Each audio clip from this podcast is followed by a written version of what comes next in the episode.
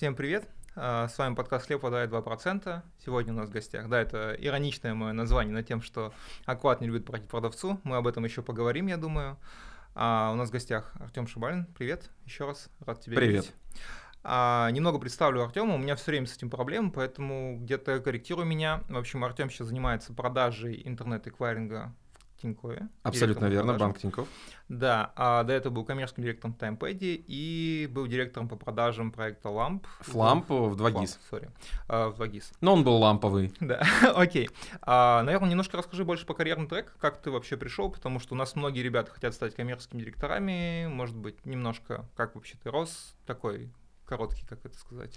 А, моя история в коммерции началась достаточно давно и достаточно интересно. Это было в городе Архангельске, откуда я родом. И началось все с того, что я устроился в ком- маркетинговую компанию менеджером по продажам, простым менеджером по продажам. А через э, три э, месяца у нас из компании ушел директор по продажам, и наш генеральный директор сказал, кто принесет самую крупную сделку, тот станет директором по продажам. Это было его худшее решение.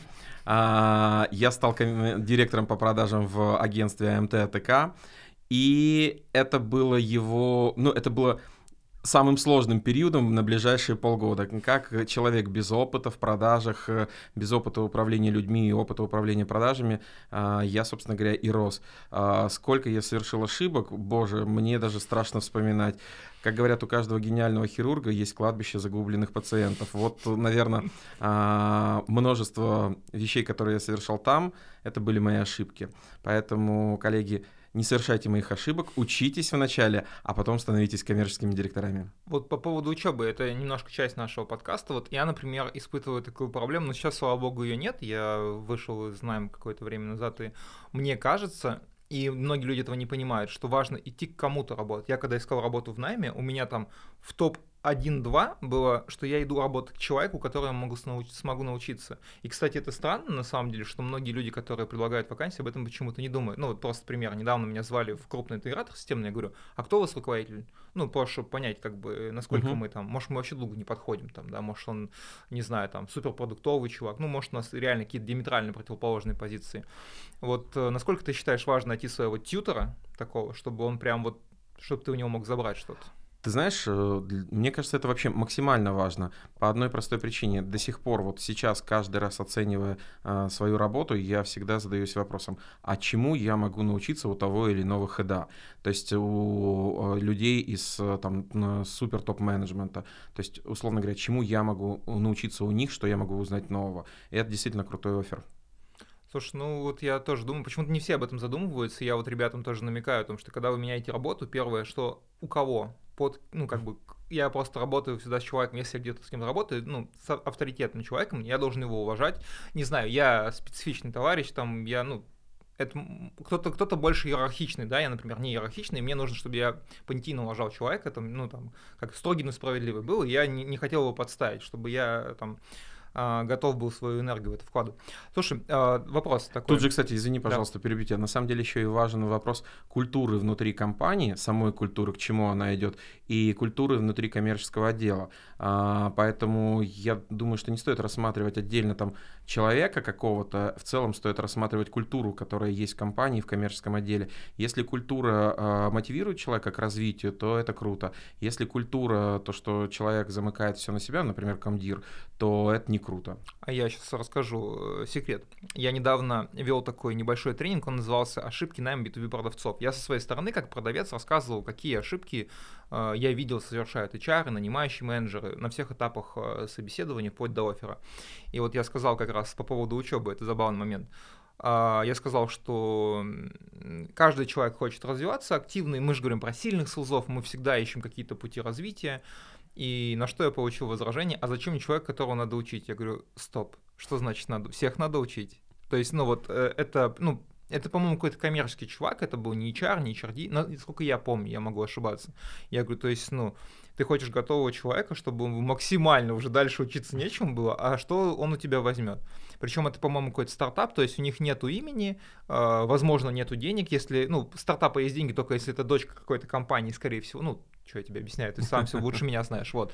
И как нам сделать все, чтобы все работало? Вот, в общем, э, наш подкаст слушают руководители тоже, там, основатели компании и прочее, не забывайте о том, что каждый человек амбициозный, сильный продавец хочет учиться и хочет э, как-то, ну, даже не учиться, а просто оттачивать свою пилу, ну, совершенствовать свои навыки. И если вы ему это не даете, он, как любой сильный специалист, найдет это в нужном месте. Тут, мне кажется, вообще всю проблему можно декомпозировать на несколько э, историй. Э, первая такая, такая большая история по поводу того, когда люди приходят э, в компанию и говорят, а зачем нам вообще обучать кого-то, да, то есть, э, ну, мы лучше возьмем сильных продажников, и они будут нам все продавать. А сильный продажник должен знать, э, на, на самом деле, продукт, и ему нужно обучить. А сильный продажник, придя из другой отрасли, он должен знать, а, условно говоря, профиль покупателя, кто покупает. Он должен понимать, какой у этого покупателя jobs to be done, а, что ему предлагать, какую работу ему предлагать, что закрывать. Поэтому это с точки зрения продукта. Второй момент — это обучение с точки зрения процессов. Не забывай, что в каждой компании свои процессы. И первые там 2-3 месяца любой сотрудник испытывает дискоч...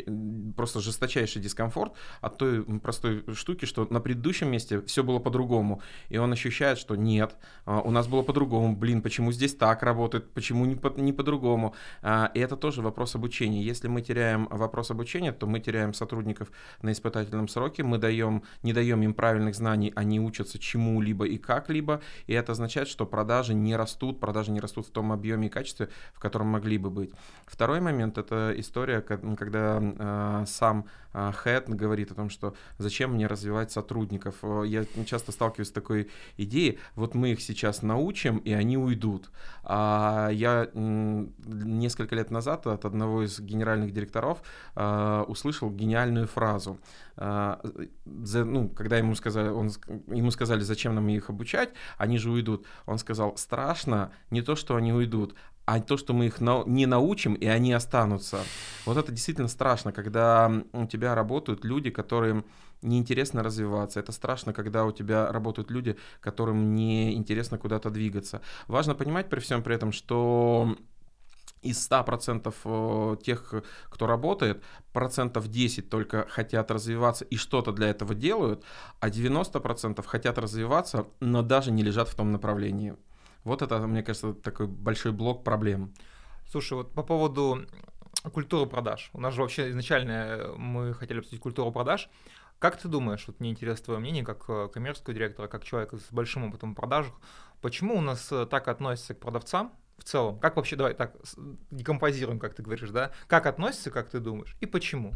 Потому что у меня там свое мнение, свои искажения когнитивные, вот тебя хочется послушать. Давай вот э, в диалоге обсудим, на самом деле, здесь э, из чего стартуем, как люди попадают в продажи. И э, по большому счету люди попадают в продажи случайно. Большая часть менеджеров приходит неосознанно. Э, ну, окей, перекантуюсь год, два, три, пока чему-нибудь научусь, куда-нибудь двинусь дальше. А, я ну, вот для себя вывел такую статистику, что примерно 7-12% людей идут осознанно, что им нравятся продажи, что они кайфуют от э, процесса торга с э, клиентом, с партнером, что они кайфуют от э, переговоров и их заводят соревнования секретарем, кто кого там э, обскачет в технологиях прохождения. И вот, вот в, только вот 7-12%, все остальные приходят случайно. А часть из них остается и действительно получает крутой опыт и на самом деле крутые деньги. А часть, часть менеджеров действительно неплохо зарабатывает. А часть э, сотрудников уходит и ротируется, уходит в какие-то другие направления. Поэтому, да, а, очень мало людей, которые осознанно идут в то или иное направление. И это скорее проблема в целом э, сферы продаж. У нас нет какого-то общего движения на развитие менеджеров. То есть есть какие-то э, узкие такие а, агломерации, где собираются менеджеры там, где они за, с ними работают и развивают. Но в целом общего движения такого нет. Ну, то есть, э, мне кажется, опять же, вот если возьмем программистов, я вот всегда в антипод программистов, например, мы недавно общались с товарищем, да, э, в Самаре он живет, и у них уже на втором курсе люди уже работают, все программисты. То есть уже начинается хантинг, условно, ну как, вербовка, да, назовем это, с первого курса уже. Уже нужно на, на этаж ниже спускаться или выше, я не знаю, как это правильнее, да, и уже на первом курсе хантить. У нас такого нет, у нас э, продавцов никто особо не хантит, нет такого. Мы обсуждали, есть, э, господи, WorldSkills есть, да, uh-huh. и WorldSkills можно сделать отдельную дисциплину, любую. То есть, ну, чтобы ты понимал, он просто общался с девушкой, которая Volvo Construction работает, на маркетинг отвечает, она говорит, ребята сделали дисциплину э, выпекания чак-чака в Казани. То есть, кажется, локально можно любую сделать. И я реально думал о том, что почему бы не сделать дисциплину B2B продавца, чтобы рассказывать о том, как действительно, как это работает, как это устроено. Мне кажется, вот нужен какой-то некий евангелизм, как вот, ну, когда мы рассказываем, как наша профессия работает. Я делал серию постов, например, они очень прикольно зашли, э, про то, какие, как знаменитости раньше работали в продаже. Например, Джейсон Стэтхэм получил роль а, в карты деньги два стола, потому что он э, до этого продавал, продавал бижутерию на улицах. Ну, то есть реально Гай Ричи ему там, uh-huh. ну, он там был уже моделью, там все. Э, искал неподдельный какой-то крутой такой э, образ, и он ему продал, и с непреклонностью не взял обратно. Вот. Э, хочется больше рассказать про нашу профессию со стороны именно того, что мы помогаем. Просто я объясню, меня раздражает очень сильно, что есть э, и среди наших коллег есть такие люди, которые да что далеко за примерами ходить. В апреле прошлого года у меня в сообществе люди предлагали продавать маски, антисептики. Кто-то мне писал, э, предлагал продавать аппараты ИВЛ. Я не знаю, чем я этим людям дал понять, что мне это интересно, я всех забанил, всех это, но вот э, эта штука очень сильно смазывает образ, и даже когда я думаю, что, во-первых, нет разделения между B2B и B2C продавцами. Вот когда ты объясняешь, я продавец, чем ты занимаешься? Э, лапшу на уши людям вешаешь? Или чем ты там в, в салоне, не хочу обидеть коллег из розницы, да, там в салоне там телефоны продаешь или там, не знаю, одежду. И вот у людей это вообще, мне кажется, никак не разграничивается, насколько я вижу. Согласен, да. И идея с евангелизмом очень крутая, мне кажется. А, здесь еще вот хочется на шаг назад вернуться. А, какое у тебя образование? Я экономист. Экономист. А, я юрист. Собственно говоря, как ты видишь, все мы приходим из абсолютно разных направлений. Если взять э, там срез моих менеджеров, то там есть экономисты, там есть ребята, кто окончил технические факультеты, а, строители, да, разные-разные направления. И здесь действительно очень важно, что а, основы продаж нигде не закладываются. Хотя продажи, неважно, B2B, B2C, они важны а, все время. Ты хочешь получить больше зарплату, продай себя ты хочешь пригласить девушку на свидание, а, пардон, на второе свидание или на третье свидание, это тоже продажа, продай себя. А, по большому счету в нашем мире все построено на продажах. Хочешь, э, не знаю, там найти какие-то возможности, это тоже продажа. И э, осознание многими людьми, что это процесс, это технология продаж, оно отсутствует. Все, э, ну, приходят к этому спустя годы, а может быть даже не приходят. И еще такая забавная история, мне кажется, в, которая отражает состояние продаж. Я думаю, что вот у тебя в, в продажниках были люди, у меня были такие люди, я их оцениваю тоже, наверное, процентов 7-10 могу оценить. Это люди, которые э, считают, что продажи это стечение а, обстоятельств, верховной силы и случайности. Именно поэтому они, у них есть счастливая футболка, счастливая фраза, счастливая, ну не знаю, там какая-то кроссовки счастливые, да, вот когда он их одевает, продажи обязательно состоятся. И в этом проблема, что мы не можем внутри самих даже продаж оцифровать процесс, показать, чувак, не имеет значения твоя футболка или твои кроссовки, или что ты утром сделал 12 приседаний, не имеет никакого значения имеет значение технология, по которой ты работаешь. А здесь еще на самом деле а, отчасти это проблема коммерческих директоров, которые э, говорят, нет, что ты, какой скрипт, у нас не бывает скриптов, не-не-не, мы все делаем индивидуально. Да, несомненно, индивидуально, только твой менеджер всегда говорит по определенному скрипту, у него это в голове сидит. И, условно говоря, то есть мы сами иногда не можем оцифровать и показать менеджеру, смотри, чувак, если ты будешь делать вот такие действия, ты достигнешь такого результата. Если ты будешь э, делать такие действия, то ты достигнешь такого результата. А, как говорит мой хэт, он говорит о том, что рыба гниет с головы. Поэтому на самом деле все очень сильно, любой отдел продаж, он очень сильно зависит от э, директора, который находится во главе этого отдела продаж. И именно поэтому важно вкладывать и инвестировать не только изначально деньги в развитие всего отдела, но и прежде всего в коммерческого директора, в то, чтобы он двигался, в том, потому что коммерческий директор это основатель, инициатор изменений, а, он толкает все изменения. И если мы вот так всеобъемлюще сегодня говорим про то, откуда приходят люди, да человек может прийти откуда угодно. Важно добиться одного, чтобы э, продажи внутри самого, самой компании были престижными, а, чтобы бухгалтерия не шпуняла, не говорила, да идите вы, продажники, ищите мне там этот э, акт выполненных работ, а, чтобы другие отделы относились с уважением, чтобы отдел постоянно развивался с точки зрения знаний, опыта, навыков, и именно вот это позволит вырасти. То есть престиж внутри компании а, и постоянное развитие. Вот это то, что позволяет динамично двигать любую компанию и вообще весь рынок. У, у меня сразу, знаешь, такой пример родился. Я работал в одном стартапчике небольшом. Я был единственным продавцом. У меня был типа условный роб, но там продавал только я в основном. И ну, такой немножко неформально расскажу. В общем, они там вместе ходили, что-то там дружились. Я не очень люблю дружить на работе. Ну, как, если получится, что ты классный человек, почему с тобой не подружить? Но намеренно я ни с кем не дружу, я как бы, ну, все по-честному. Мне ребята говорят, а что ты с нами не ходишь там пить? Я говорю, ребят, ну, мне неинтересно, я не пью ты там должен с нами дружить. Я говорю, мне кажется, я единственный продавец компании, это вы должны со мной дружить. И это на самом деле правда, с одной стороны, оказалось. И я вот, э, поработав в многих компаниях, видел, как относятся руководители отделов продаж. Есть люди, которые действительно, вот у меня был э, в Клевердате, сейчас он стал генеральным директором, Паша Плешков, Uh, у него было мало времени свободного, но у него очень крутой бэкграунд, и он работал и продукт-оунером, писал на плюсах, тестировщиком, архитектором и коммерческой части. И если ему надо было, я говорю, я, у меня сделка застряла мы садимся и прямо разбираем на атомы, как это сделать. То есть у него всегда был вопрос «как» в голове. То есть так, у меня там есть там такой-то заход, такой-то, давай так-то сделаем.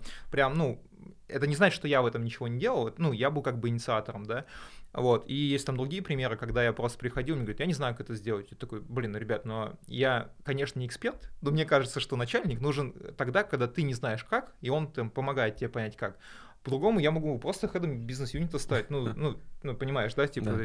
Вот. И это всегда интересно, на самом деле, со стороны посмотреть, насколько человек вовлечен. И сейчас, на самом деле, ты меня немножко вот подвинул с этой мыслью, что даже крутые у меня там директора по продажам, коммерческие директора, я вот не знаю, как у них развитие действительно, ну, вне меня, это же не, не моя информация, как у них это развитие работало. То есть, возможно, их не развивали. Ну, скорее всего, они там, да, общались с топами, да, прочее, но вот со стороны не было какого-то такого прям серьезной прокачки. И это прям проблема, мне кажется, очень большая. Слушай, а смотри, опять же таки, мы же в диалоге, и я на самом деле не очень согласен, что это проблема, что их не развивали.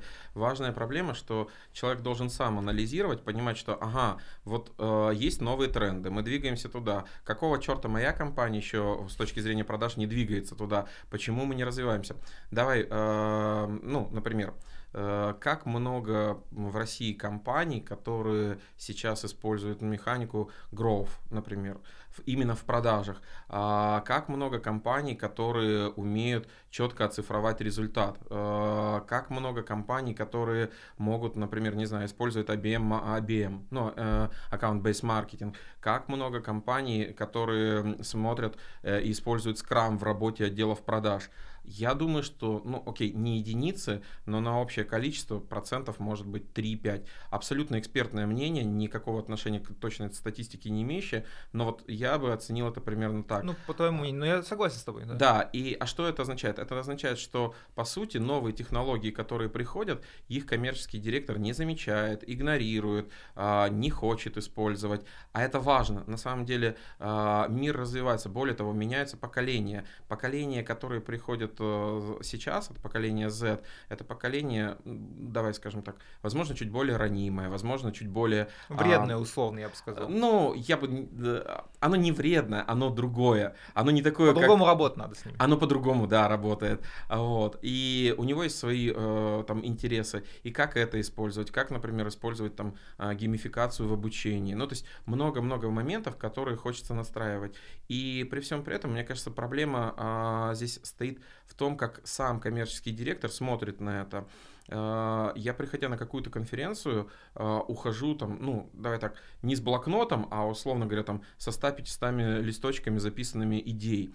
И неважно, часть из них выстрелит у меня, часть не выстрелит. Важно пробовать экспериментировать. Ты понимаешь, даже если ты запустил там 100 гипотез, и у тебя 3 выстрелило, но выстрелило так, что покрыло все расходы на предыдущие гипотезы, это круто. Плюс это очень интересный челлендж для твоих сотрудников, для руководителей. Руководители, ну там, руководители отделов продаж, которые находятся под коммерческим директором, они тоже хотят развиваться а, это, это вот важно. Важно создавать э, инициативу, важно создавать систему, которая будет э, ну, обучаться, что ли, постоянно чему-то новому.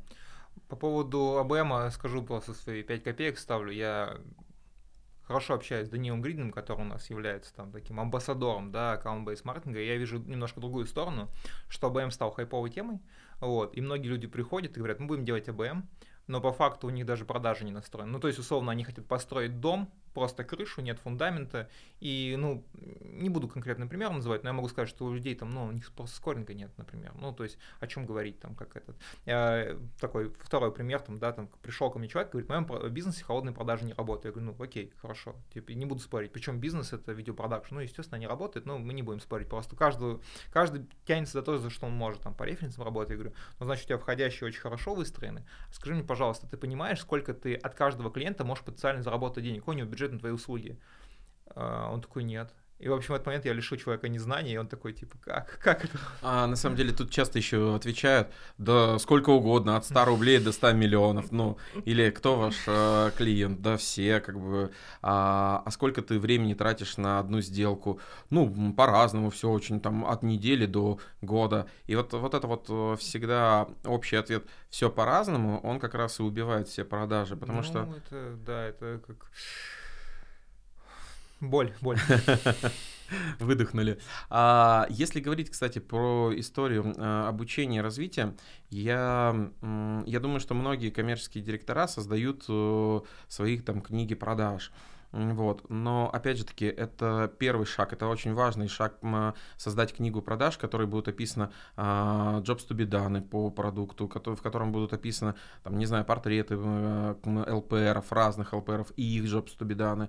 Но а, надо делать следующий шаг. Ты сделал книгу продаж, переводи ее в Learning Management System, переводи в какую-то систему автоматического обучения. А, и здесь, опять же таки, важно балансировать и не уходить в крайность. Например, достаточно часто мы мы, ну, там я встречал э, историю, когда вот есть Learning Management System, выдали ее сотруднику новому, и вот он там месяц сидит, изучает. И за месяц к нему не, не подошел Бодрик. никто. Да, то есть получается, опять же таки, мы вроде внедрили, вот у нас институт, потом он приходит э, в отдел продаж, ему говорят, а теперь забудь, что было там, и делай вот так вот. А, и это боль. Боль, э, у нас как-то вообще сегодня такой э, де, встреча под символом БДСМ, да, одна сплошная боль.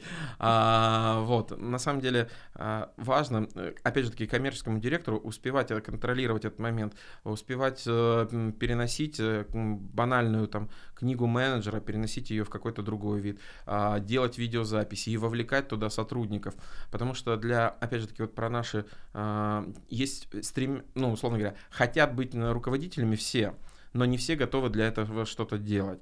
А, и когда ты даешь возможность сотруднику проявить инициативу, а, он у себя записывает в портфолио это, ты у себя записываешь э, у него, как бы в его личном деле, что он молодец, он готов двигаться. И многие вопросы, когда человеку интересно, он готов их делать э, без какой-то доплаты, ему просто кайф от этого. У меня есть э, сотрудники, которым, например, в кайф заниматься аналитикой. Вот.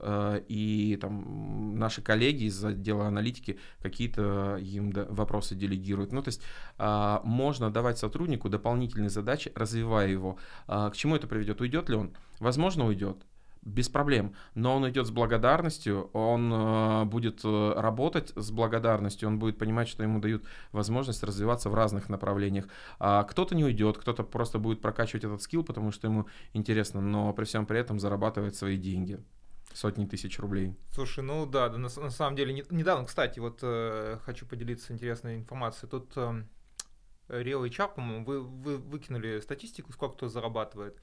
Я в сообществе поделился, вот там написано было, что Джун зарабатывает в среднем 80 тысяч. Как у людей начало гореть, типа 80 тысяч Джуну, как это работает? Я такой, ну это что, нормально для Джуна 80 тысяч, вроде как совокуп там. Может быть, люди подумали, что фикс. И оказалось так, что для людей многих там какие-то заоблачные цифры, типа там, 200 плюс, типа в продажах это типа прям очень много. Я такой, э, э, в общем, очень много начал задавать вопросов. И интересно посмотреть на это когнитивное искажение со всех сторон. Со стороны работодателя, например, я вижу, ну вот хочу как раз э, тоже подсветить эту тему, что а, сейчас же очень большая проблема с менеджерами. Ну, сложно найти хорошего менеджера. И я даже там вывел формулу, там, ну, не как формулу, вывел такие тренды. Почему? То есть, первое, что а, если ты хороший специалист, ты никуда не делаешь, ты вот так сел, э, потому что как-то горизонт планирования небольшой, постковид, там кто-то закрывается, там условно понятно, что банк не закроется, очень маловероятно, что он закроется, скажем так, да? Не закроется. Да, не закроется, все. А, ну там, а маленькие стартапы, они могут там, ну понимаешь, там и все, стартапа нет. Это первая история там, да. А, не хотят менять места работы, потому что там, ну, чтобы 30 тысяч сверху зарабатывать, сколько там, нов, новый коллектив, новый продукт, не бывает двух одинаковых продуктов, это ты точно знаешь, там, да, прочее, прочее, прочее, смотришь, как бы математика не сходится, надо там x какой-то, x2 хотя бы. Вторая история с тем, что кто ходит по рынку, они не соответствуют заявленным требованиям, ну, типа, прям серьезно не соответствуют. Это там есть две причины, как я вижу, там, первая причина, что бывают у компании завышенные требования, ну, прям завышенные, Uh, мое любимое, и вот хочу с тобой тоже обсудить, сейчас когда закончу, а, и, имеет рабочую базу. Типа, как будто бы я сейчас знаю 20 клиентов, и из них 19 переведу, а одного оставлю в самый плохой квартал, чтобы закрыть, э, ну, понимаешь, да, там. А третья история, что есть очень много компаний, которые уже выжгли воронки найма, которые уже плохо. Ну, вот есть примеры за эти Xolo, да, что они там уволили программистов. Есть такие же компании в мире продаж. Там вот у Яндекс Практикума в качестве тестового задания им нужно было принести, э, договориться с тремя компаниями о том, что они э, будут студентов у них нанимать. Договориться. Uh-huh. Я писал пост об этом в Фейсбуке, ребята сказали, что это типа miscommunication. Uh-huh. Я говорю, ну, наверное же тексты никто не проверяет, там, да, и прочее. То есть вот ребята хотят коммерческую выгоду получить, там, ничего нет, давай взамен, давай взамен респект. И вот эти все факторы говорят о том, что мне вот прош... вчера только мне написало 4 человека, чтобы я им помог с наймом. Я не могу. Я просто уже понимаю, что люди не двигаются вправо-влево. То есть уже сейчас компании приходят к тому, и это очень круто, что они начинают, ну вот мы сейчас обсуждаем с некоторыми компаниями, делать employer бренд проекты для СУЗов. То есть вот я бы хотел такое будущее, чтобы наша профессия там, да, э, ну, на нее прям нанизывали какие-то вещи, что быть продавцом круто и быть круто продавцом в этой компании. Почему? Блин, да мы вот возьмем вас, да, мы вам сделаем план там PMP 30, 60, 90, да, там, что вы там через 90 дней у вас там будет такое-то, вы возьмете там на вы пойдете, получитесь, не знаю, АБМ у Дэна Гридина, не знаю, там, получитесь э, чему-то еще, там, скраму внутри нашей компании, и вы выйдете оттуда просто таким монструозным продавцом. По поводу, вер, вернусь к вопросу, рабочая база. Мне интересно твое мнение послушать. Я понимаю, что оно, наверное, у нас похоже, но... Есть такое хорошее слово, называется бред. А, рабочие базы я бы характеризовал именно этим моментом. А, желание, оно понятно. И, э, ну, давай хотя, давай э, создадим э, хайп, да, и скажем, это все ерунда, и вообще никому, какие рабочие базы. На самом деле, желание, оно абсолютно понятно. Хочется получить менеджера, который примерно понимает рынок, который понимает, в какие компании он может прийти. И да, такое желание есть, и прекрасно, но в этом случае нужно понимать, что за таких менеджеров ты будешь платить x2, x3, x5. То есть эти менеджеры могут приводить клиентов, они могут заходить быстрее. Ну, например, когда работаешь с, например, в сегменте, ну, давай возьмем там ДМС какой-нибудь, да, или страхование, а, страхование чего-то крупного бизнеса, то понятно, что если у тебя есть возможность входа, быстрого входа до э, ЛПР, это сильно ускоряет сделку, это сильно ее упрощает. А, но при всем при этом эти сотрудники стоят их, их сами больше. И вот здесь всегда ну, нужно считать, готов ли ты потратить эти деньги и готов ли ты их э, инвестировать. Я, я, наверное, я вот, ну, ты очень здраво говоришь, я с тобой полностью согласен. Я понимаю, что если я знаю, как продавать HRD, то другому HRD, другой продукт я тоже знаю, как uh-huh. продавать, потому что я знаю, как с этими типами людей взаимодействовать. Там у них есть похожий паттерн, они не все одинаковые, но примерно там есть какой-то флоу, я понимаю, как им продавать. Я скорее про другую ситуацию, когда люди реально думают, то есть, ну, вот недавно мне звонили ребята, говорят, uh-huh Эм, простой пример. У нас э, там 3-4 ресторана, все время были B2C продажи, мы решили продавать кейтеринг. Э, вот. Э, я говорю, а у вас процессы настроены? Он такой, ну да, у нас B2C продажи входящие. Я говорю, не, не, в холодные продажи настроены, типа нет, вот нужен чувак, который это сделает, мы готовы платить ему 100 тысяч. Вот, хотим результат через 2 месяца. Я говорю, 7, минимум 7 месяцев. То есть, типа, цикл сделки, там, понятно, да, плюс там сначала ты начнешь рынок ворошить, там, по тестированию будет, у тебя что-то не получится, там, вот своя база для многих людей это очень короткий цикл как будто бы. Мгм. То есть, и это же понятно, что а, очень, очень хорошо об этом вот сказал, вот мы с Рустамом писали подкаст, я продавал одну историю, я вам говорил, что вот, особенно прям конкуренты прямые, да, я вам говорил, что условно там, эта компания хорошая, я пришел через два месяца, говорю, нет, компания плохая, давайте вы будете это покупать. Все, чувак, пока. Давай, давай разберем, кстати, интересная тема, давай на на примере разберем, потому что, опять же таки, на мой взгляд, тут не все так однозначно. А, к тебе приходят ребята и говорят, э, вот у нас мы хотим продавать кейтеринг, а, через два месяца мы хотим результат. Окей, а, предположим, что они нашли человека, который продавал кейтеринг э, в другом бизнесе и продавал его в течение пяти лет, ну, предположим. Соответственно, а, уровень успешности тоже как бы важен. Что означает, что у этого человека есть понимание портрета целевой аудитории, у этого менеджера есть понимание jobs to be done, которые э, есть у этой целевой аудитории, и с чем к ним заходить. И самое важное и самое критичное, у него есть понимание сроков. А, Условно говоря, он понимает, что компания А проводит корпоратив такого-то числа, готовиться начинают такого-то числа. Короче. А, у него есть точка старта, он понимает э, отправную информацию.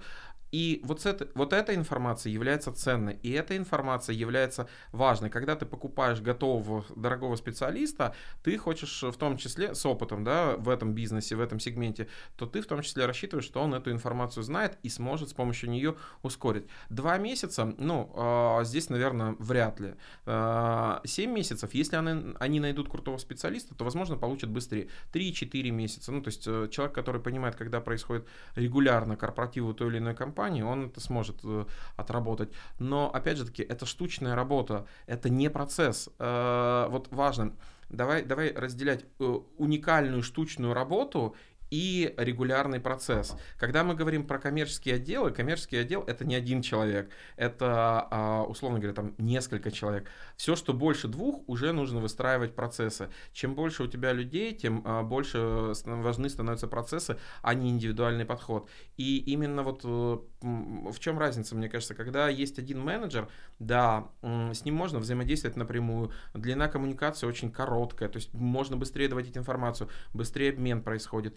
И все это очень хорошо работает до того периода, пока ты не начинаешь э, приходить к мысли масштабирования. И вот как только эти ребята из э, ресторанов скажут, «М, вроде неплохо стрельнуло, давайте наймем еще трех, вот здесь они выстрелят себе в правую и в левую ногу, потому что а, либо они должны будут искать на рынке и перекупать тех, кто уже работает так же, как первый их менеджер, либо они должны будут развивать новых людей. И вот, вот здесь как раз проблема процессов, выстраивания качественной работы. Вот ты очень хорошую тему поднял э, по поводу процессов, потому что я часто вижу, что компании, у которых не выстроены процессы, хотят вот найти такую серебряную пулю, что придет человек, и он там каким-то образом вот э, натянет эту сову на этот глобус.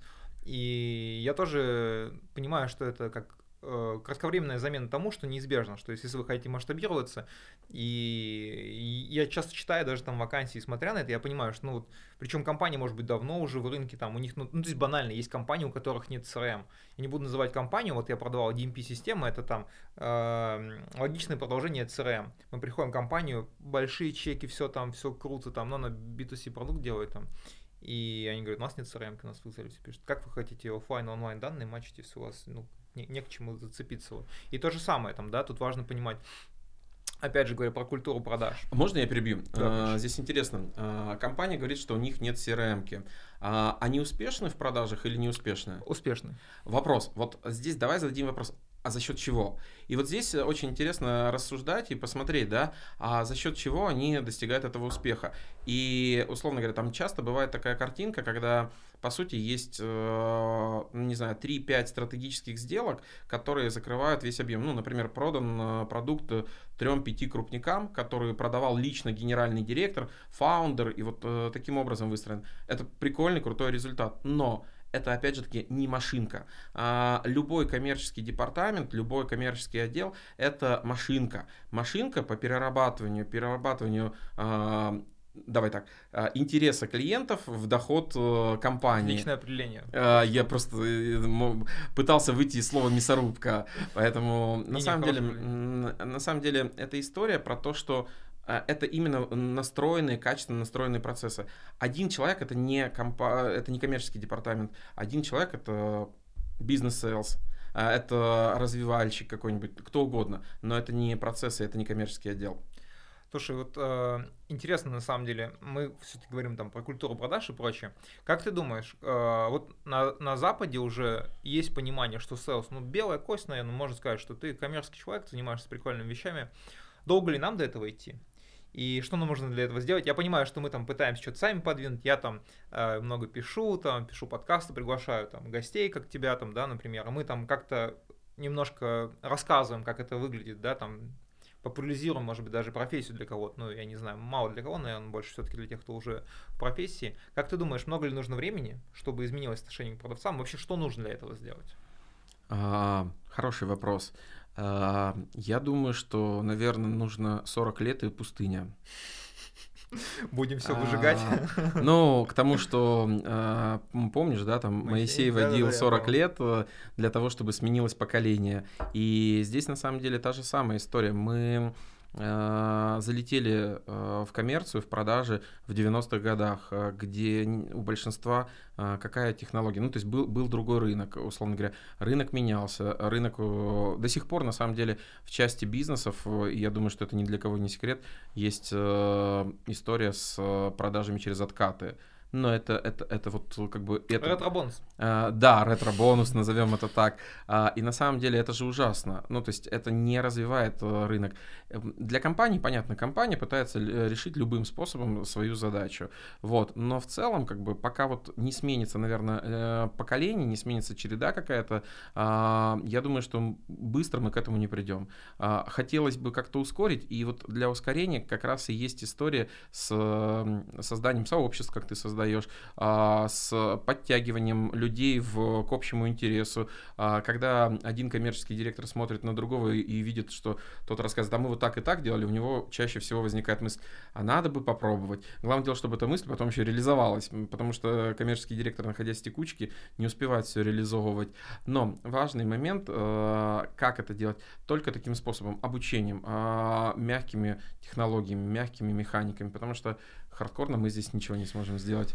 Ну, я понимаю, да, нужно вообще, в принципе, мне кажется, вот эта история с популяризацией продаж, как это, ну, когда ты какие-то попсовые темы накручиваешь, не знаю, там, например, а, Кольт перед тем, как э, изобрести Кольт, он же занимался там, что-то чем торговал, маркетингом. Ну, то есть такие прикольные истории. Вот именно сторителлинг, она же сформируется при час. Недавно как раз тоже про это рассказывал. Потому что это прям интересно, интересно с точки зрения сейчас. Слушай, кстати, еще такой вопрос хотел задать. А, вчера выложили такой интересный пост. В общем, девушка, по-моему, она вице-президент была по HR в МТС. Ну, это не столь важно, там просто в контекст вложу. И человек ей написал, очень там как-то странно продавал, то есть там был такой заход, что типа, привет, мы сделали сервис, давайте поговорим, там вот такой, я уверен, вам интересен. А, она не работает уже в МТС, может быть, даже нигде не работает. И ну, такой, окей, извините, там все такое. Проходит два или три дня, и он на LinkedIn чем-то автоматически ее догоняет, то же самое пишет. И она, и она выкладывает пост. Она там замазала, там видно, что название компании, не видно имя, фамилия. Ну, все правильно сделала, я считаю. Вот а, Почему так, как ты думаешь, происходит? Случайный человек, лень там, или... Просто вот я вот это вижу, я вообще очень сильно топлю за экологичность продаж, и у меня есть там небольшое как бы обучение, называется «Типичные ошибки холодных коммуникациях». Я реально мучил людей там уровня там директоров по коммуникациям, там директоров по продажам, HRD, ну те, те кому я продаю, да что вас раздражает. То есть там есть такие ответы интересные, например. Я съездил на Мальдивы и получил э, там 200 звонков входящих от спама. И я не могу не отвечать, у меня там своя компания. Я на это потратил там 30 тысяч рублей условно. Просто на входящий звонок от кого-то. Я ни у кого ничего не куплю, чуваки, типа. Это первая история. Да? Вторая там, что я получаю 20 сообщений в день, и они все одинаковые. Там, привет, Иван, я продаю SMM, хотите ли вы SMM? То есть вот э, Почему это возникает, по-твоему, да? Ну, то есть интересно, все-таки у тебя другой опыт. У меня не так много руководящих, у меня больше там сузовый опыт, да? Руководящий у меня больше в сообществе пошел. Вот. И как с этим бороться вообще? То есть это же, это же, ну, понимаешь, э, что? Это же выжигает рынок. То есть э, я 10 человек пришел тебе и сказал, типа, привет, будешь этот, как покупай, да, вот, а приходит 11 и говорит, привет, там, да, Артем, я знаю, что у тебя сейчас есть проблема, что у тебя нет качественного найма менеджеров, и ты такой, и ты все равно уже, у тебя вот есть какая-то, как ложечки нашли, но осадочек остался. Вот как с этим бороться и как вот донести до людей, что вот вы же поляну нам топчете? Хороший вопрос, как донести. Э, есть, э, смотри, опять же таки, я бы разделил все продажи на три типа. Ну, собственно говоря, это не я, это до меня еще разделили транзакционные, тактические и стратегические. Да? А, понятно, что в стратегических э, продажах, это которые заключаются на 10 лет, там такой подход вообще невозможен. А, если мы говорим, например, про продажи а, тактические, то он там тоже невозможен. Ну, то есть, когда ты просто в холодную прозваниваешь и там что-то предлагаешь. Но при всем при этом э, есть э, транзакционные продажи, ну, достаточно быстрые, у которых цикл сделки может быть там 2-3 дня. Давай, вот, ну, продажа услуг э, интернет-провайдеров в компанию. Ну, это же тоже B2B продажа. По большому счету, э, там есть две, ну, там, может быть, чуть больше очевидных болей, да. Ну, то есть, если есть э, у тебя уже интернет-провайдер, возьмите нас как дополнительный канал резервный. Собственно говоря, у тебя цикл, он достаточно понятный, возможных возражений, и последовательность действий тоже понятная.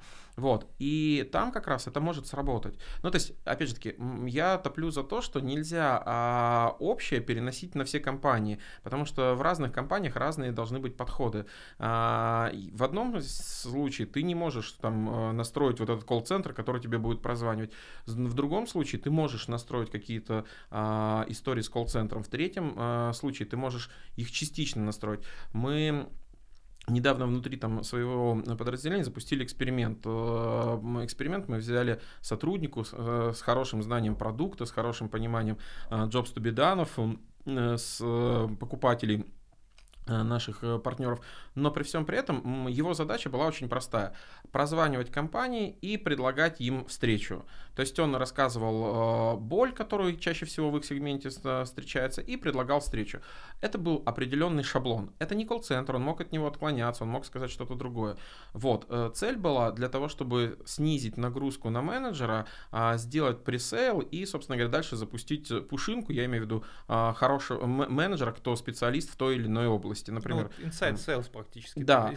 А, по сути своей мы а, запустили его, и, условно говоря, конверсия в э, диалог уже во встречу превысил ту, которая есть у обычных менеджеров, которые ведут весь цикл сделки, в два с половиной раза. А, более того, там конечная конверсия оказалась в сделку и в утилизацию у нас в два ну да, в два раза больше. То есть вот, вот такими механиками как раз и можно пробовать. Опять же таки, э, выжигает это рынок. В какой-то части любая неуспешная продажа, она сжигает рынок. И здесь э, есть, опять же таки, очень прикольная тема, когда ты можешь, э, ты зашел к мерчу с одним Jobs to be done, там, к партнеру, спустя какой-то период времени ты можешь к нему прийти, но с другим Jobs to be done. Вот, мы же знаем, если тебе отказали, тебе отказали здесь, сейчас, в моменте, и завтра, ну, банально, человек едет в машине, ему звонит э, входящий звонок, тут его, собственно говоря, как бы останавливает э, чудесный наш полицейский, э, и все, ну, на сделке можно уже изначально ставить э, э, крест. При всем при этом, а, если завтра перезвонить ему в другое время, он будет более адекватен. Поэтому я бы не стал а, ретранслировать весь опыт да, на все сделки. Здесь, опять же таки, разум коммерческого директора. Вот, блин, без него, зараза, никуда не денешься. А, это прям вот важная штука. Давай еще один маленький пример приведу. Когда я возглавлял направление Flamp в 2GIS, в компании 2GIS, что такое Flamp? Это сервис отзывов. И в какой-то момент, э, спустя пару-тройку недель э, работы, э, моей работы там, пришел к мнению, что я запретил менеджерам личные встречи вообще. То есть менеджер может продавать только по телефону, и причем по телефону только рабочему. Когда я рассказываю эту историю, многие говорят, да это же абсурд, это бред. Но ты запрещаешь менеджерам самый эффективный канал. Э, это встречи. Я согласен тоже, да. Это бред. Но на самом деле для того бизнеса это было критично важно, потому что в рамках этого бизнеса мы работали с сервисом, на котором размещаются отзывы. Отзывы о деятельности компании. И что в итоге? А, если менеджер приходит э, к клиенту, клиент говорит, да, я куплю у вас все, что угодно, если вы удалите про меня плохие отзывы. Но мы не удаляли плохие отзывы и не удаляем. Это, А, да, это логично. Да, и, соответственно, чтобы обеспечить полный контроль, э, мы запре- там, я запретил полностью э, любые встречи с клиентами. Не, ну это, это контекст, как раз о чем ты Да, говоришь, да. да. То есть, ну, не, я четко понимаю, что это как это работает, поэтому нет, ну есть какие-то вот сейчас на самом деле прикольная тема с точки зрения поднял. Вот э, сейчас э, virtual selling, например, процветает, да. Мгм. И я вижу, что многие люди, мне, например, вот честно, я не знаю, плохо это или хорошо, это особенность. Мне, например, виртуально продавать легче, чем вживую. У каждому свое, многим наоборот. И я, например, наоборот, кайфанул, там у меня был, я еще как раз э, застал кусочек пандемии, когда я работал еще в найме там, и я там для себя сделал там э, много всяких вещей, что, ну, как, как, как я, как это говорится, разбиваю лед с людьми, которые меня никогда не видели там, да. Я понимаю, что это только определенные суммы сделал, потому что на 10 миллионов сложнее продать, чем там на 500 тысяч онлайн, я имею в виду. Там, ну, понятно, что должно быть, какой-то рапорт должен быть установлен, да. Но интересно, как некоторые меняются, а некоторые ничего не делают. Я реально общаюсь с людьми, и для людей там, ну, просто банально скажу, самую простую вещь, что я когда всегда созваниваюсь, например, включаю камеру, да, просто, да, ну, супер просто. Ребята из э, Snovio э, сделали эксперимент. Э, входящие запросы а, обрабатывали с камерой и без. А, с камерой конверсия на 20% больше. Вот. А я какую банальную вещь делаю, я всегда спрашиваю клиента, можем ли мы перейти на ты, будет ли удобно. И кто-то мне говорит, ну вот, а человеку неудобно. Ну, он скажет, наверное. Мне еще никто не отказал. Может быть, я, конечно, какой-то магический человек. Я не работаю с жесткой гасухой, там понятно, да. Мгм. Ну вот, э, и вот эти вот э, кусочки каких-то вещей, которые позволяют реально человеку тебя почувствовать как личность и с тобой нормально общаться. И вот э, людей это сейчас проблема до сих пор. А, слушай, тут два поинта, которые хочется проговорить. А, по поводу, можно ли перейдем на ты. А, у меня есть, э, знаешь, как э, говорят о том, что а, хороший экспромт это заранее подготовленный экспромт. А, у меня по поводу перехода на ты есть э, очень хороший заготовленный экспромт. А, я говорю, вы не против, если мы перейдем на ты, а то когда на вы, я себя пенсионером начинаю ощущать. А у, у любого, там 99% это вызывает улыбку, все, естественно, да-да-да. А это вот такой small talk, который позволяет нам настроить более позитивный лад. И м, погнали дальше в переговоры. Если говорить про э, историю вообще э, продаж, еще вот в- тоже важно в сторону отступлюсь, а, про 10 миллионов и в онлайне, да, там э, без личного контакта. Э, Есть э, великолепнейшая компания, я не знаю, там будет как реклама воспринята или нет, Best Doctor, которая делает э, супер крутой э, технологичный. А, Основной буст и рост этой компании пришелся на ковидный период. А, При всем при этом важно понимать, что в ковидный период все продажи, все продажи делались онлайн. И у меня был в свое время вопрос, а можно ли там продать, и я был адептом того, что продать на 10 или 20 миллионов в, просто общаясь по телефону и зуму, невозможно. А, ни черта подобного. Все нормально работает. Когда все оказываются в ситуации Ну, это ковида, да, но при всем при этом и сейчас эта история продолжает работать. Да, люди хотят личных встреч, да, люди хотят личного общения, но а, при всем при этом даже крупные сделки поменялся паттерн поведения. Это очень А, люди э, изменили паттерн поведения. И сейчас уже, там, если несколько лет назад, на- да, надо поехать в командировку для того, чтобы провести переговоры с крупнейшим клиентом, и ты летишь какой-нибудь Норильск э, и в минус 52 там бежишь из гостиницы в а, машину, чтобы ехать на переговоры, то сейчас даже в Норильске многие компании говорят, зачем? А, Давайте по зуму все обсудим, все детали, давайте общаться нормально. А, Даже супер крупные компании легко идут на там, переговоры по зуму. Слушай, это для меня на самом деле очень большой плюс, потому что мы же занимаемся обучением, мы тоже обучаем компании с партнером. Вот, и большинство все-таки сейчас обучения идут онлайн, просто по зуму. Э, Мы тоже любим оффлайн, и вот мы сейчас пытаемся, ну вот мы в Белгород один раз ездили, ребята обучали э, руководителя Российского экспортного центра, там еще есть какие-то такие интересные оффлайн варианты. И оффлайн все равно мне, например, ближе, потому что в оффлайн ты чувствуешь публику, там их легче, э, легче не то чтобы ими управлять, легче с ним взаимодействовать, да. А онлайн, ну, понимаешь, там, да, включенность в онлайне, она в любом случае ниже. И вот, А, изменяйся или умри. нет, ну, А, на самом деле, как бы, да, э, нам кажется, что в онлайне э, там все, сложнее, все не вовлеченнее, но изменяйся. А, э, это, это наша реальность новая, в которой нам нужно жить.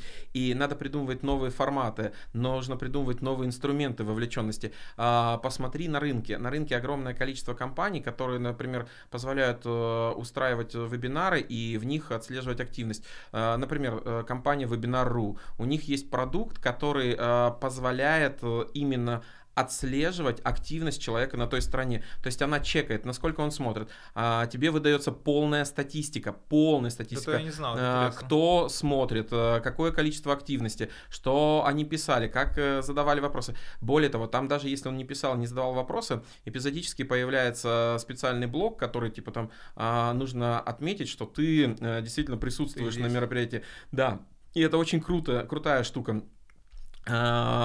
То есть технологически, вот, ну, допустим, решение там вебинаровское, вебинар.ру, оно очень крутое. Есть другая история э, у этих же ребят. По сути, ты когда стартуешь, например, с продажами. В чем проблема? Давай вот пример. А, у тебя менеджер ведет э, переговоры. А, когда он ведет переговоры по телефону, все прекрасно, да? Ты можешь через IP-телефонию записать и послушать, э, разобрать с менеджером. Но, черт подери, что происходит, когда он ведет их по, по Zoom?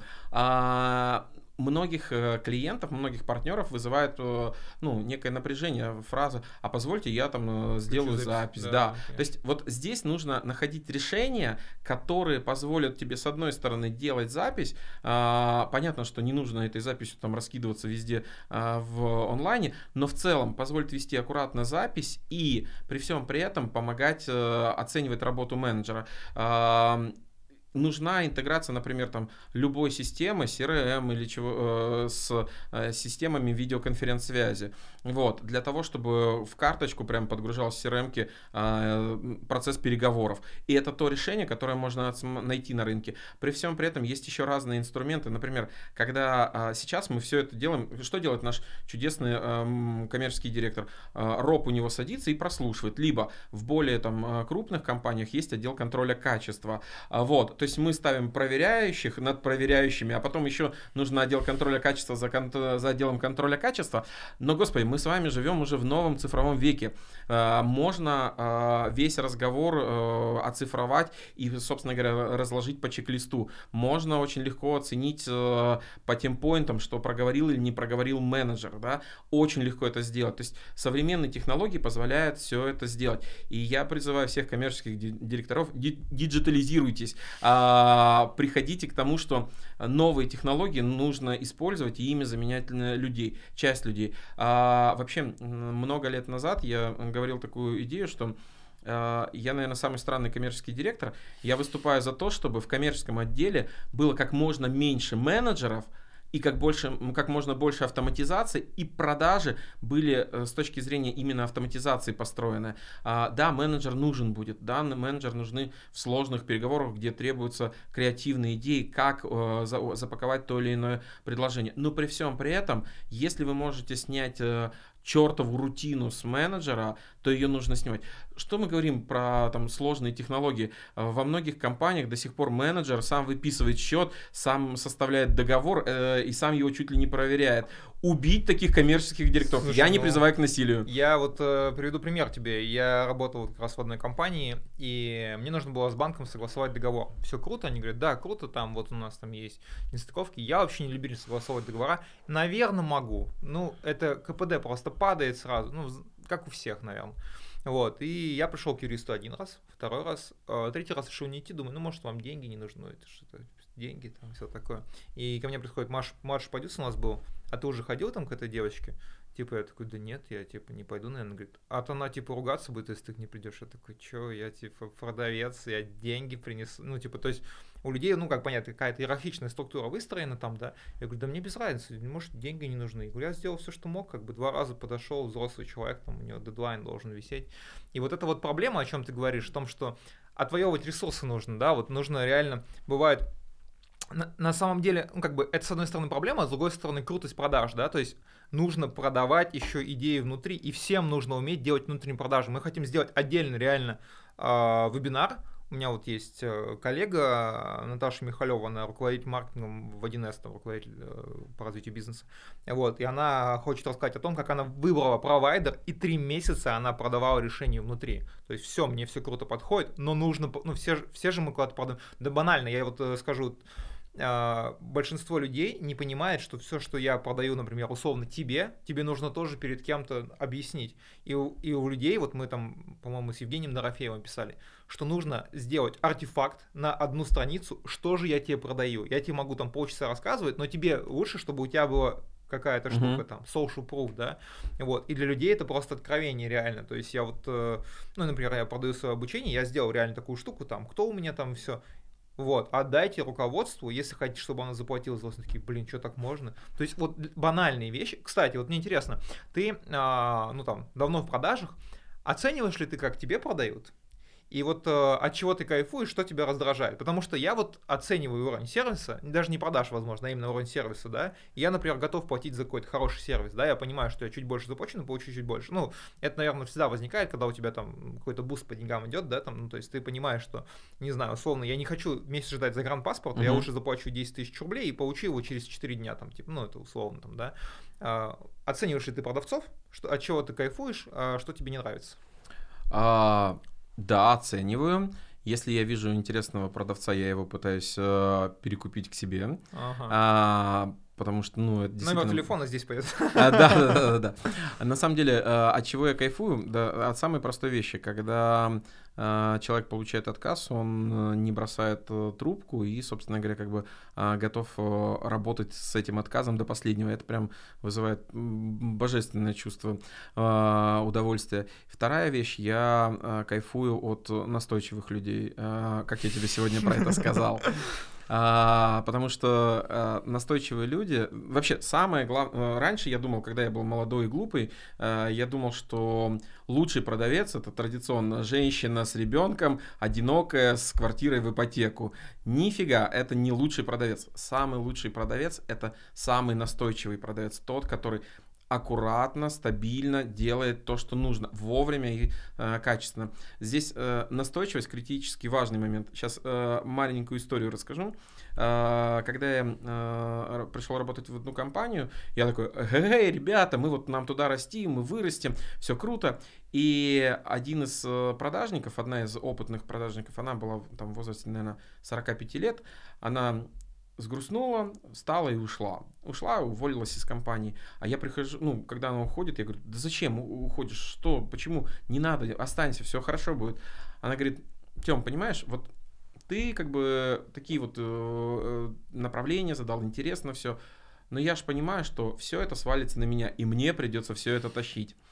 Она ушла, а, и ушла она там на другое место работы в течение года я там за ней ходил, ее уговаривал, а она действительно крутой продажник. А, в итоге я ее уговорил. А, она вернулась э, в компанию, вернулась в компанию на ноль, чистый ноль. Я ей не вернул ни одного мерча, ни одного. А, как ты думаешь, ну, как бы задавая такой вопрос, я, наверное, даю подсказку. В общем, она достаточно быстро э, вернула свою базу, свою, в смысле, тот же самый объем. За три месяца она вышла на тот же самый объем. За три месяца. И основная ее черта была настойчивость. Она настойчиво, педантично. Я вам перезвоню завтра и завтра перезванивает. Настойчивость вами... на деликатность. Да, Надо да, не забывать да, об этом. Да, да, все верно. А вторая еще черта есть э, очень важная для любого продажника, это не бояться называть крупную сумму. В бытность мы э, там работы в одной компании э, у меня была сотрудница, э, топовый, хороший э, продажник, вот, э, она зарабатывала приличные деньги, но не настолько приличные, чтобы в гараже иметь Ламборджини, Бентли, это вот, ну, это реальная история. А, условно говоря, весь, всю свою зарплату она могла потратить там на 2-3 похода в салоны. У нее был достаточно обеспеченный муж. и, собственно говоря, все блага цивилизации ей доставались от мужа. Зачем, спрашивается, она работала? Э, у нее был э, гештальт, э, ей нужно было мужу доказать, что она может быть лучшей, и себе доказать. И а, что важно, она никогда не боялась потерять сделку. Она приходила к партнеру, партнер там, начинал с ней торговаться, она говорила, цена 10 миллионов, партнер, ну нет, ну что вы, ну это дорого, вот нам там конкуренты предлагают за 6 миллионов. Она говорит, хм, дорого? Вы скажите спасибо, что не 12 и не 15. 10 это идеальная цена для вас. А, она не боялась потерять клиента, и вот эта не боязнь потерять, она очень хорошо срабатывала на многих партнеров, на большинство. Это, знаешь, как есть присказка такая, если ты боишься собаку, то она почувствует твой страх и будет еще больше лаять на тебя. Вот в данном случае она не боялась называть крупную сумму, а даже если она понимала, что потеряет, ну окей, типа... Вот, а, а чего ты, что тебя раздражает, когда тебе продают? Ох, а... Двух, двухчасовой подкаст. Мы уже, да, на, на второй час пошли. А, на самом деле, э, что раздражает, это, наверное, э, как раз тупое повторение, тупое прозванивание. Ну, то есть, а, и когда ты говоришь, спасибо, вот эта история нам сейчас не интересна, потому-то, потому-то. А, или даже нет, спасибо, нам эта история не интересна. Никто не задаст вопрос, а почему не интересно, а что вам сейчас интересно, а что вы хотите. То есть, ну окей, проходит два месяца, поменялся менеджер э, в компании, снова звонит тот же самый. Ну вот это вот прям раздражает. На самом деле, я, наверное, то редкое исключение, когда вот b продуктов мне предлагают не так много. Может быть, сейчас после этой записи начнут предлагать. Да, да, да. Но на самом деле, как бы мало предлагают B2B продуктов. А, и даже я думал, там будут. Я как-то хотел поменять CRM в одной компании, а, пошел в CRM. Ну, два звонка, типа, как бы от операторов CRM, и все. Ну, то есть ИПшку открой себе. ИПшку откройте, да. Там мне позвонят. Э, на самом деле, например, про себя если говорить, меня, например, раздражает эм, а, знаешь, вот есть люди, которые начинают жесткие переговоры вести. То есть я, например, хожу в зал, вот пример. Я идеальный человек, чтобы купить персональную тренировку в зале, но я уже для себя все выбрал. Ну, у меня просто есть особенности там. Э, мне нужен человек, который со спортивными травмами работает. Ну, так, очень uh-huh. кучка больших особенностей, там, чтобы он пиваться смог. И я уже все выбрал, но я до этого еще ходил в другой зал. И мне начали предлагать персональную тренировку. Я говорю, ребят, ну, мне типа неинтересно, спасибо. И, типа, вам надо подумать? Я говорю, ну, пусть будет надо подумать. А когда вы готовы дать свое решение? Говорю, мне кажется, вы на меня давите. то есть, понимаешь, да? Типа, типа, ну, то есть, ну, скажу, что я в понедельник. В понедельник я то же самое. Мне совершенно не проблема отказать. Но вот этот вот, как этот флоу диалог, который они строят, они спрашивают, зачем мне тренировки? Вот опять же, вот люди не понимают, зачем. Зачем мне тренировки, что я хочу? Причем, может быть, ну, конечно, вряд ли я бы у них купил, потому что, ну, мне прям супер определенно нужен тренер. Но если бы они спросили, я по-другому бы относился. Я бы сказал, блин, это крутое место с классным подходом. Вот я тут живу там, да, вот у меня есть знакомые на районе там, там ребята спрашивают, зачем мне тренировки. Вот у меня товарищ делал, делал э, аудит фитнес-центров, и как фитнес-центры продают. Они скидывают там, например, до, до сентября все там, типа, у нас будет скидка за, за месяц, потом сделают еще скидку, и там какой-то последний прозвон, что типа, берете или нет. Зачем человеку? Вообще не, не, не спрашивает клиент, как вы тренируетесь, что у вас там этот, ну то есть ну, бизнес фитнесов, он своеобразный. Давай начнем с того, что... Ну, понятно, а... что они продают абонемент, на который не ходят люди. Да, типа, да, да, да, это... да. Я когда торговался за скидку как раз, я говорю, хочется, может быть, в контекст попасть. Вот вы, как у вас, вы покупаете помещение, покупаете тренеров, а дальше у вас идет прибыль там, да, когда вы покупаете. И по сути вы можете любой ценник на свой абонемент, потому что, ну, типа, не все ходят, так, в общем, я, я договорился, в этом плане. Слушай, а мы потихонечку движемся к концу. А, наверное, хотел бы у тебя спросить, что бы ты пожелал нашим слушателям, всем, вот у всех задают такой вопрос, как у Дудя, там, отказавшись перепутным, что ты ему скажешь, да, я спрашиваю, что ты пожелаешь нашим продавцам, какое вот э, не знаю, наставление, может быть, со своей стороны, с точки зрения своего опыта? Вот чего не хватает и чтобы вот было у людей? А, ну, на самом деле, как бы, наверное, трех вещей пожелаю. А, первое — это постоянного развития, вот прям а, учиться, учиться, еще раз учиться, как завещал великий дедушка Ленин. А вторая история — это делать больше, чем от тебя ожидают.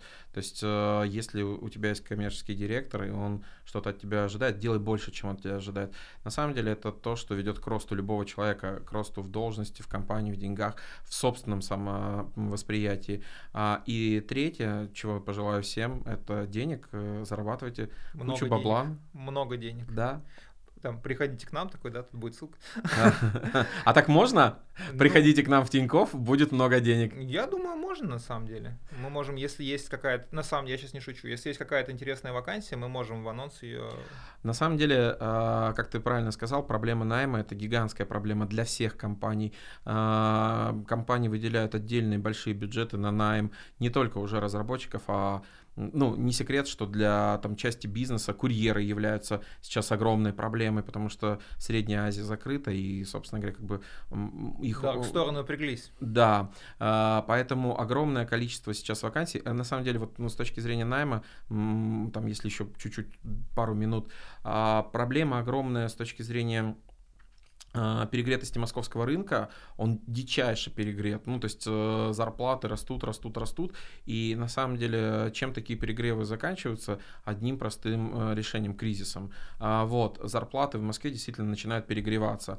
А, при всем при этом часть компаний не видит, не видит, реально а, слепо не видит, как какое-то получился а, непонятное предложение, слепо не видит, ну правда, слепо не видит возможности брать персонал с регионов. А, и сейчас для этого есть все инструменты. А, поэтому вот важно многим уходить в регионы и начинать нанимать там людей. Поэтому вот с наймом сейчас огромные проблемы у всех. И вот с кем я не общаюсь, продажников ищут все разного уровня. Ну, я говорю, вот мне вчера три или четыре человека написало, я, ну, я реально говорю, ребят, я не могу ничем помочь. Просто брать за то, что я не смогу сделать, это неинтересно. Во-вторых, ну, ты же понимаешь, подбор это success fee, то есть угу. я подобрал, получил, вот мне там была интересная история, что пришли ребята и говорят, там столько, ну, типа, там, нужен такой-то человек, там, сложный продукт. Я говорю, ну, вот там столько-то денег. Они такие, мы пойдем подумаем. Прошло 4 месяца, у них загорелось. Я говорю, ребят, сейчас я занят этим, этим, этим. Плюс найм сложнее стал реально последние 3-4 месяца, uh-huh. там, или 5. Найм прям очень сильно усложнился. И как бы я там борюсь за трех-четырех, ну, это уже executive search, это уже переманивание, да, uh-huh. типа. Я говорю, это совершенно другие деньги, я не готов брать там, ну, вот у меня там ну, одно, одно из примеров, я отказался в нормальную, хорошую белую компанию за 4 оклада искать, потому что я не уверен, что возьму. Ну, то есть там у меня, у меня есть отдельное сообщество экспортеров, там 300 человек, и они вроде там могут подойти. Но я говорю, я не, ну, зачем брать то, что ты не, не осилишь там? Я же не могу сказать, что я пожму 100, там, не знаю, 200 килограмм завтра. Ну, угу. завтра я это не сделаю. 100 тоже не пожму, так что Короче, фитнес тебе нужен все-таки. Я на фитнес хожу уже, да. И тренер персональный. И тренер, все есть уже, поэтому я... Ну, отлично, все потребности закрыты. Вот, ну что, спасибо большое. С вами были Хлеб Подает 2%. До новых встреч. Спасибо большое всем за внимание, пока. Так, я думаю, нам нужно как-то... Обозначиться, что все? Ну, я думаю, он может быть, слушай, ну, там просто в конце будет просто вырез. Ты спешишь? Слушай, у меня есть еще где-то полчасика.